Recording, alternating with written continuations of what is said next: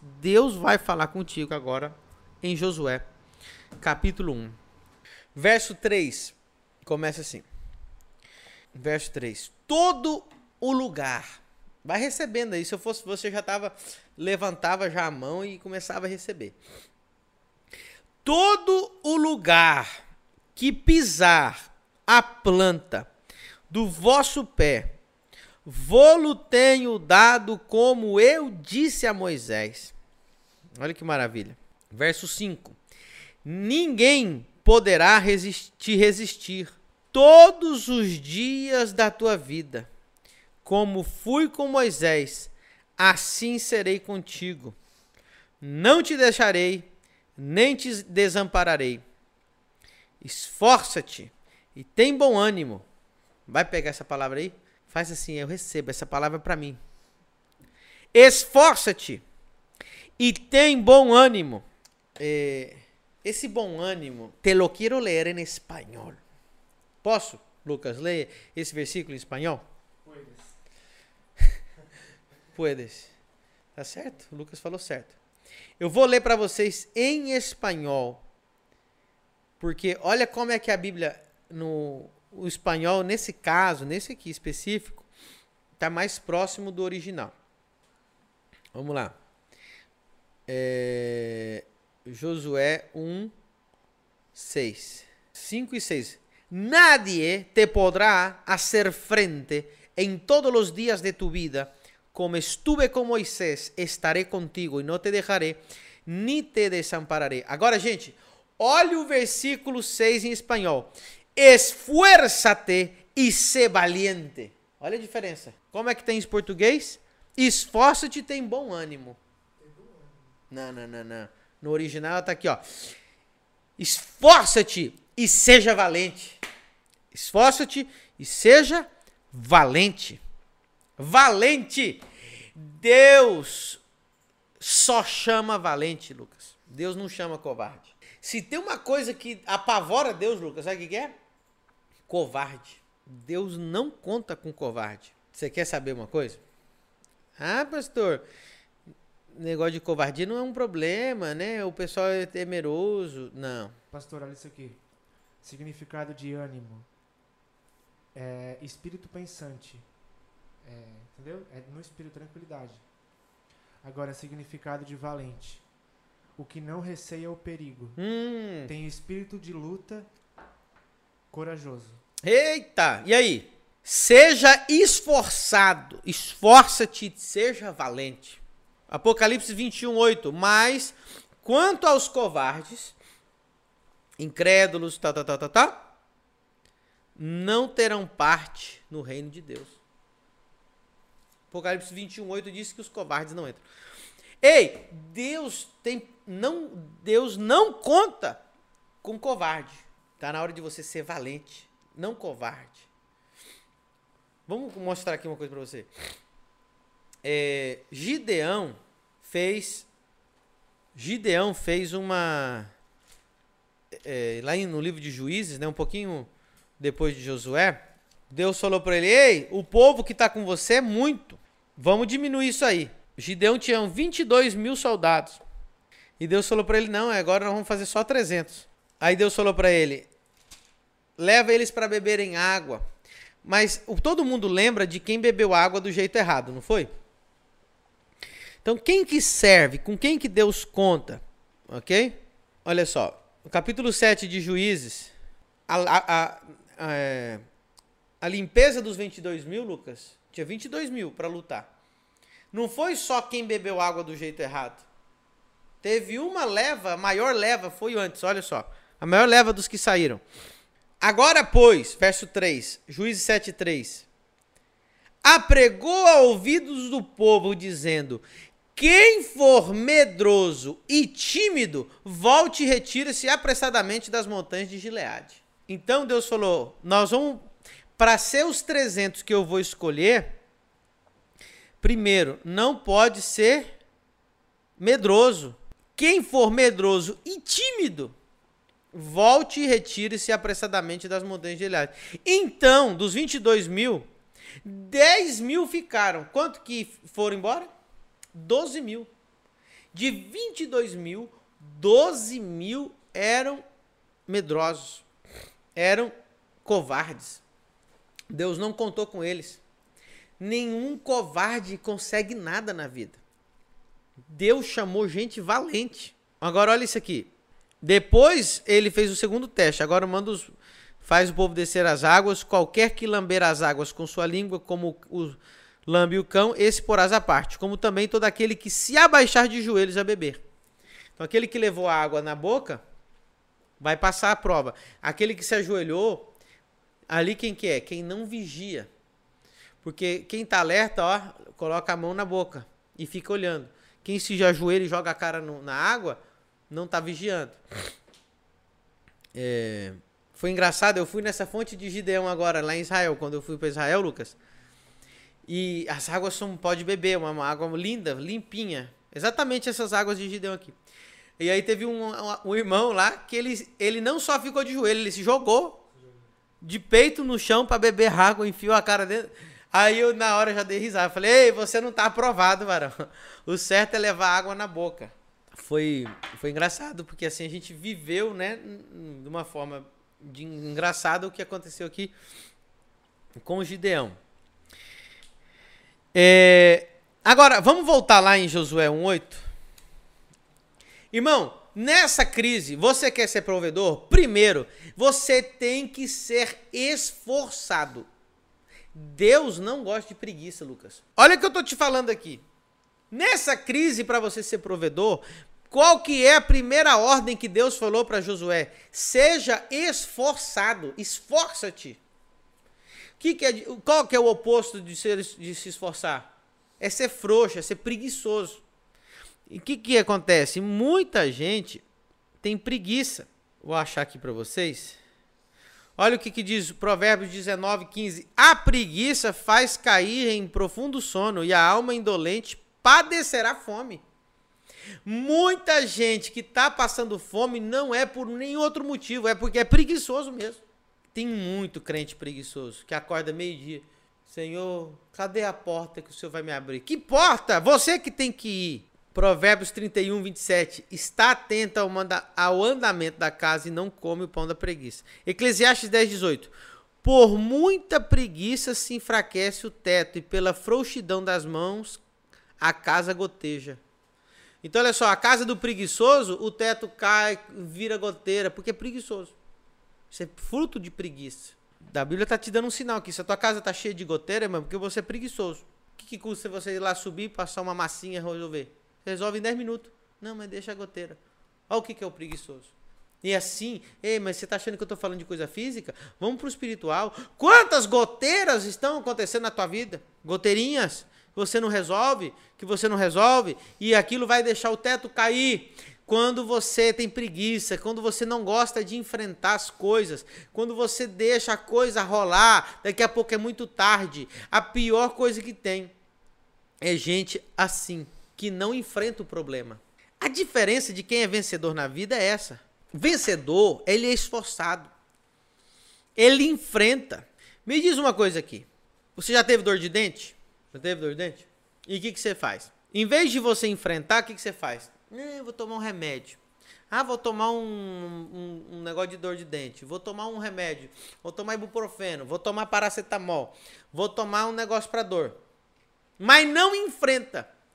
Única coisa que resolve dor de dente é dentista e é faz, faz, ah, fazer o canal.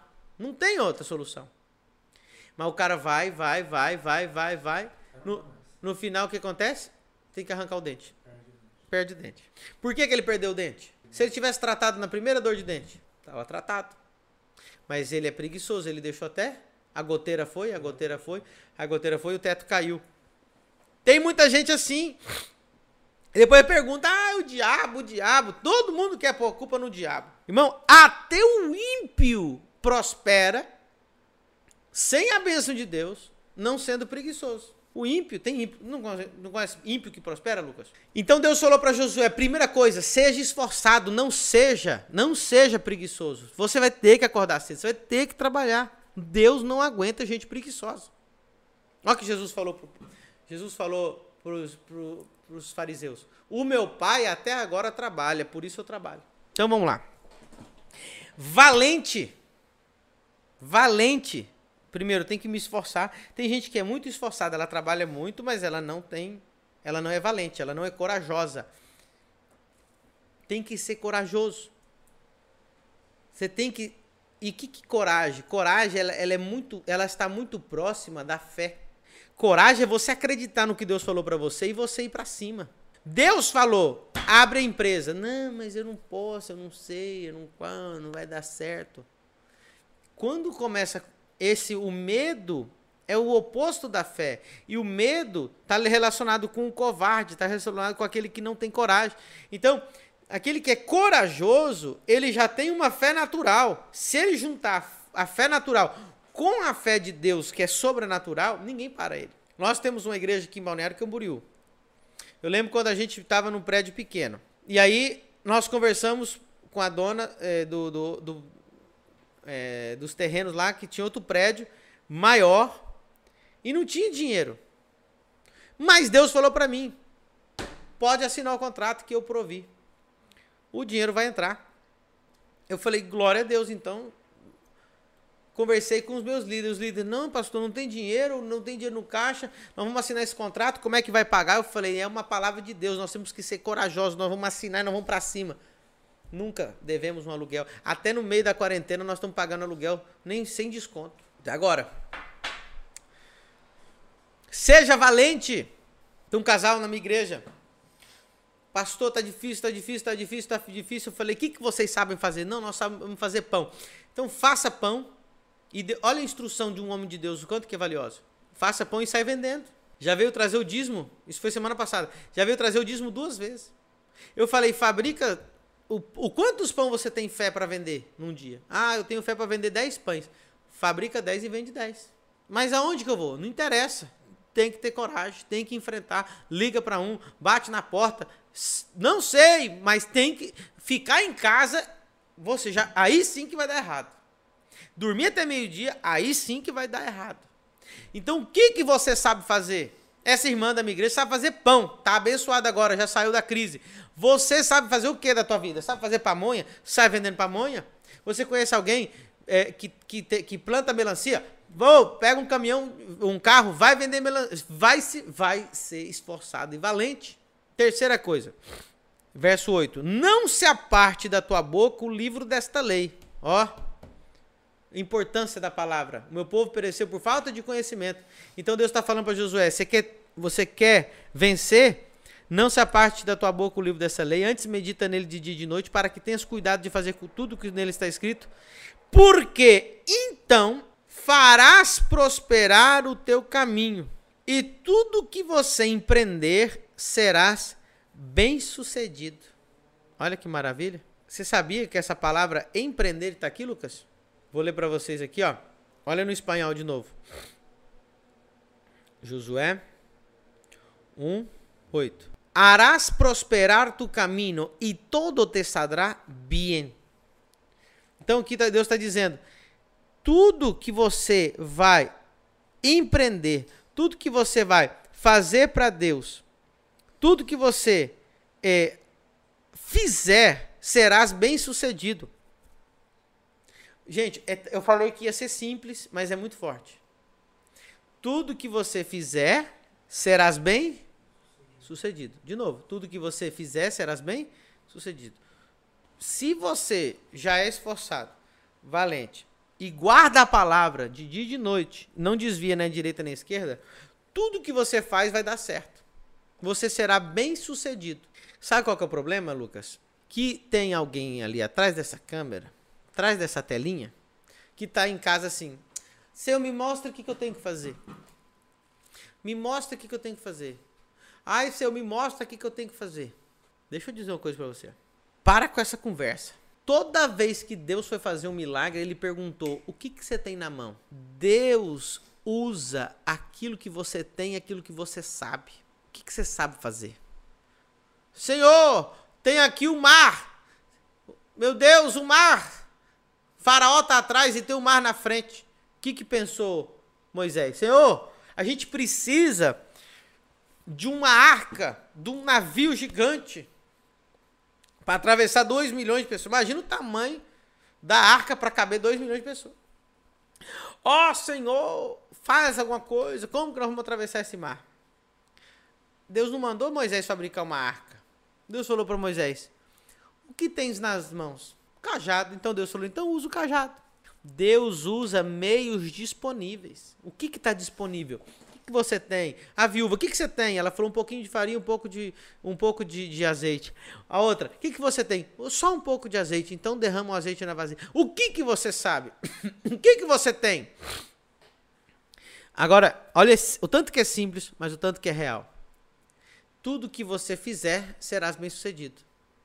Quem não faz nada é bem sucedido em nada você está de parabéns, está dando tudo certo. Você não faz nada, então o nada está dando bem para você.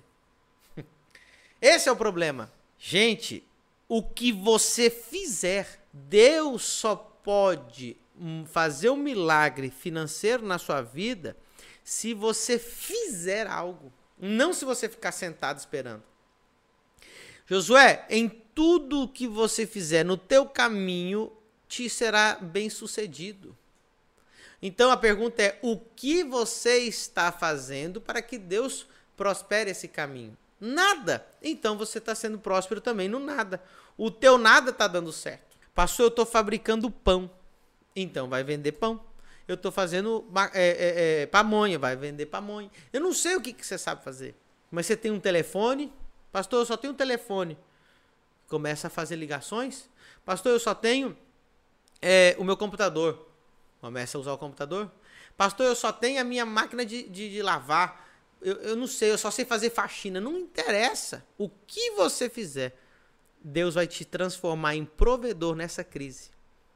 Eu vou falar algo mais. Eu vou falar algo mais aqui. Muito sério. Deus para tirar a tua mentalidade de pobreza, Deus para te tirar a mentalidade de escravo, Deus mesmo frustra os teus caminhos com mentalidade medíocre. O dono da Alibaba, que é a maior empresa de envio de, de, de vendas online do mundo chinês, bilionário, ele foi rejeitado para trabalhar. Eu acho que era no KFC. Você já escutou essa história? Ele queria trabalhar no KFC de, de vendedor ali, sabe, igual McDonald's. Aí não deu certo, sabe o que ele falou? Ah, eu vou fazer então venda online. Hoje é o homem mais rico do mundo e venda online. Você pegou o que eu estou falando? Então presta atenção. Às vezes Deus te frustra numa coisa medíocre. Porque Deus quer que você seja cabeça e não cauda. Deus não quer que você tenha um emprego miserável, que você não consegue nem alimentar a tua família. Deus está querendo te dar a tua própria empresa, Deus quer te dar o teu próprio sustento e você não está percebendo. Então Deus usa essa crise para tirar você da onde você não vive numa coisa miserável para te dar uma coisa abençoada. Nessa crise você vai ser provedor. Nessa crise você vai gerar recursos. Nessa crise, então Deus te deixa fracassar numa coisa que não vale nada para te colocar num lugar grande. Você nasceu para ser grande. Você nasceu para ser provedor. Eu quero declarar, e eu estou fazendo isso todos os dias, todas as bênçãos de Deuteronômio 28 Deuteronômio 28, 2. E todas estas bênçãos, vai recebendo, virão sobre ti e te alcançarão quando ouvires a voz do Senhor teu Deus. Bendito serás na cidade, bendito serás no campo, bendito o fruto do teu ventre. Vai recebendo aí. E o fruto da tua terra, e o fruto dos teus animais, e as crias das tuas vacas e das tuas ovelhas. Bendito o teu cesto e a tua amassadeira. Bendito serás ao entrares, bendito serás ao saíres. O Senhor te entregará feridos diante de ti os teus inimigos, que se levantarem contra ti. Por um caminho sairão contra ti, mas por sete caminhos fugirão da tua presença. O Senhor mandará, ó, o Senhor mandará que a bênção esteja contigo nos teus celeiros e em tuas e onde e, e em tudo que puseres a tua mão, e te abençoará na terra que te der o Senhor teu Deus. O Senhor te confirmará para si como povo santo, como te tem jurado, quando guardares os teus mandamentos do Senhor teu Deus e andares nos seus caminhos. E todos os povos da terra serão verão que é invocado sobre ti o nome do Senhor e terão temor de ti. E o Senhor te dará abundância de bens. Recebe. Deus te dará abundância de bens no fruto do teu ventre, no fruto dos teus animais, no fruto do teu solo, sobre a terra que o Senhor jurou a teus pais te dar. O Senhor te abrirá o seu bom tesouro, o céu, para dar chuva à tua terra no seu tempo, e para abençoar toda a obra das tuas mãos, e emprestarás, aleluia, a muitas nações, porém tu não tomarás emprestado. E o Senhor te porá por cabeça, recebe, e não por cauda, e só estarás em cima e não embaixo. Aleluia. Tá recebendo? Essa palavra é para você. Deus te faz provedor. Seja esforçado, seja valente e empreenda. Faça alguma coisa para Deus poder te fazer bem-sucedido nisso que você faz.